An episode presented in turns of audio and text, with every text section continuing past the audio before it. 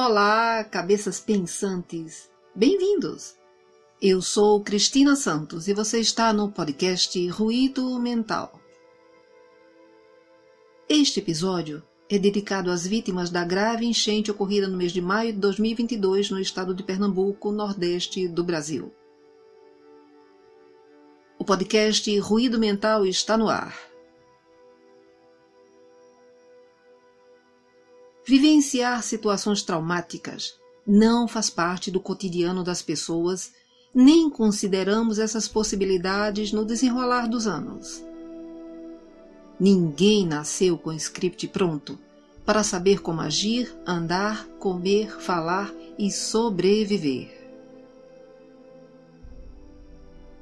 Por isso, dependemos de outros humanos adultos para nos defender e nos ensinar a reconhecer os espaços as pessoas e a lidar com as emoções que nos caracterizam. Ser humano não é fácil, e a aprendizagem das ferramentas para tornar-se um é lenta e difícil. Caímos quando estamos aprendendo a andar.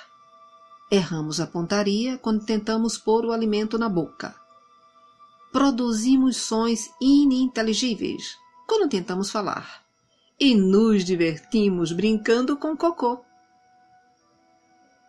Somos um protótipo desajeitado de humano até os primeiros cinco anos do curso ministrado pelos adultos. Na segunda infância, as ferramentas básicas já foram aprendidas. Já sabemos andar, comer e falar com maestria a quilômetros de distância, já reconhecemos as pessoas amadas, identificamos os perigos que nos foram ensinados a evitar, muito embora ainda tenhamos o impulso da curiosidade exploratória. Chegamos perto de tomadas de eletricidade e achamos tentador pôr os dedos nelas. Passados esses anos de pesquisador dos espaços caseiros, nos tornamos pré-adolescentes que não fazem as peripécias anteriores, mas que começam a viver no limbo de não se sentirem mais crianças nem adolescentes. E o curso passa a ficar aborrecido.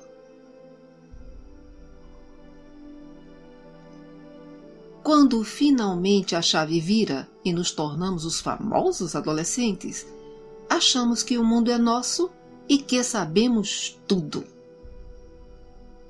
Aí, a grande maioria não quer mais ouvir as orientações do curso de vida ministrado pelos tutores e passam a ouvir as sugestões dos primeiros amigos, as quais nem sempre são as mais corretas. E são quando as primeiras decepções ocorrem e a revolta se instala. Tempos depois, já inseridos no mundo dos adultos e com as ferramentas do curso de vida totalmente instaladas, o jovem humano percebe que a proteção recebida pelos tutores não será para sempre. E a dor da primeira perda bate forte na recém-formada estrutura emocional. E como num passe de mágica, muitas outras perdas se apresentam e o jovem humano adulto descobre que desperdiçou muitas aulas que os seus tutores tentaram repassar. E agora sente a ausência dessas ferramentas para passar pela dor. E a pergunta que se agiganta na mente diante de determinadas dificuldades é: como eu devo resolver esse problema? E passa a imaginar como os seus tutores resolveriam. Mas as respostas caem no vazio. O script aprendido chegou ao limite. E os anos passam acumulando novos aprendizados, muitos dos quais pagamos para adquirir.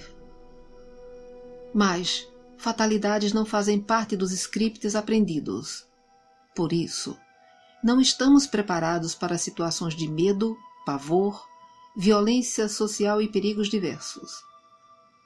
Assim, diante de eventos desse porte, descobrimos a nossa limitação emocional e nos assustamos quando nos deparamos com a falência dessa estrutura.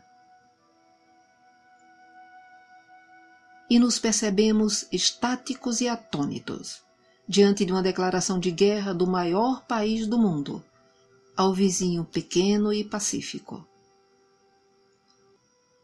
Assistimos através de nossas finas telas de cristal ao bombardeio de cidades inteiras, ao pavor de pessoas correndo nas ruas, às crianças chorando à procura dos pais, e percebemos que, mesmo distantes geograficamente, somos afetados pela dor do outro.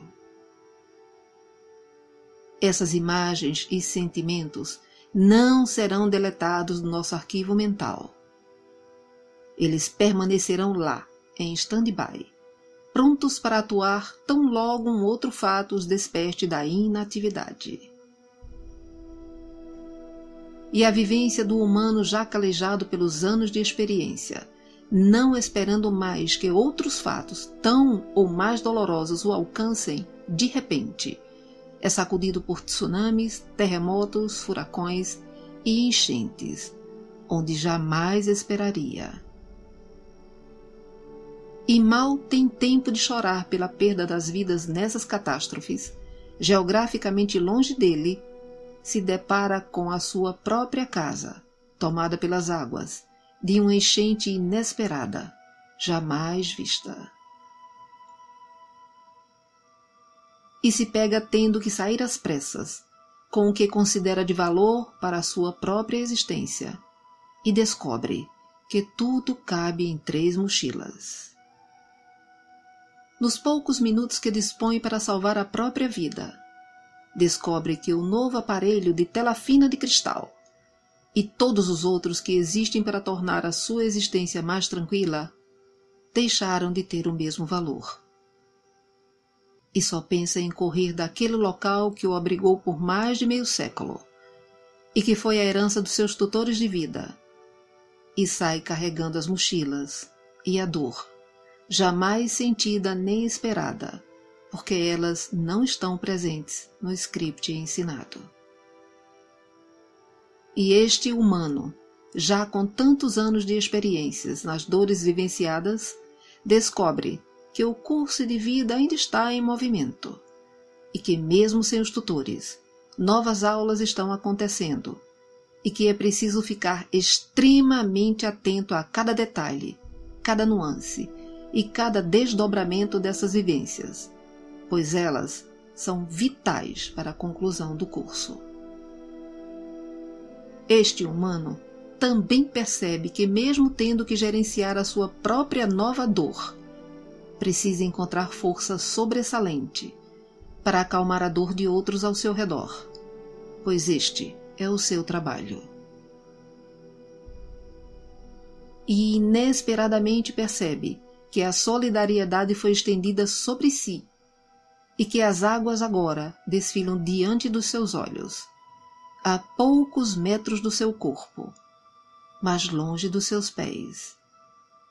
E agradece ao Criador dos universos pela vida, pela aprendizagem, pela mão amiga e pelas condições de aquietar a mente e prosseguir neste vasto caminho chamado vida. Se você deseja minimizar a dor daqueles que perderam tudo, acesse o site paraquemdoar.com.br e saiba como proceder.